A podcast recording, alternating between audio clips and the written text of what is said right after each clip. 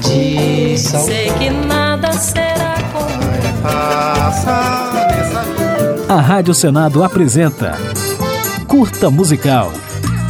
A música brasileira em uma nota.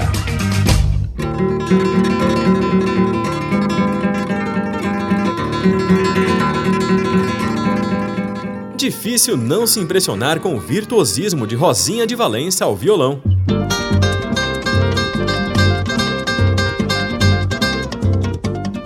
Nascida em Valença, no interior fluminense, a violonista, compositora e cantora Maria Rosa Canelas se mudou para o Rio de Janeiro no início dos anos 60 e logo recebeu o nome artístico de Rosinha de Valença, do jornalista Sérgio Porto, que a descobriu e assim a apelidou, pois dizia que ela tocava por uma cidade inteira.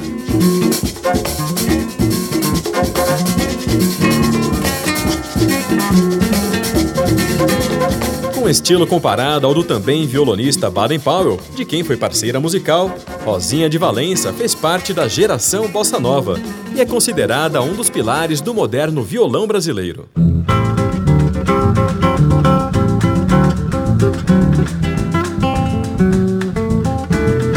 Após o lançamento do primeiro disco em 64, aparições no programa de TV O Fino da Bossa e uma temporada de sucesso no Beco das Garrafas, Rosinha integrou a banda Brasil 65 de Sérgio Mendes e com ele excursionou pelos Estados Unidos e gravou um álbum.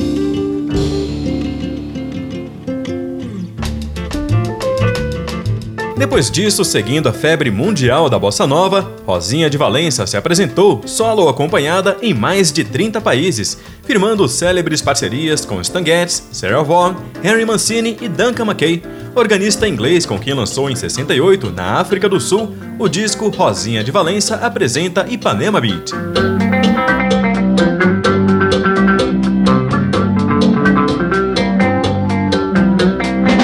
De volta ao Brasil no início dos anos 70, Rosinha trabalhou como violonista, compositora e produtora musical de nomes como Maria Bethânia, Ney Mato Grosso e Martinho da Vila, e se engajou na valorização da música instrumental brasileira.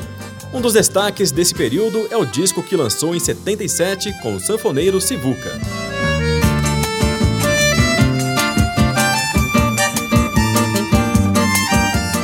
Em 1992, Rosinha de Valença sofreu um infarto que a deixou em estado de coma por 12 anos, até sua morte em 2004, por insuficiência respiratória aos 62 anos.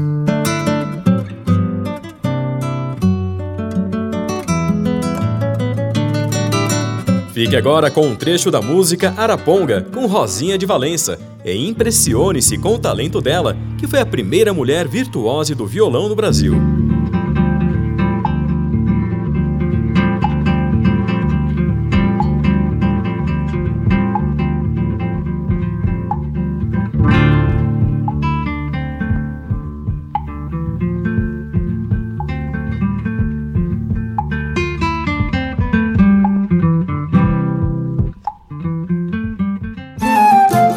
A Rádio Senado apresentou Curta Musical.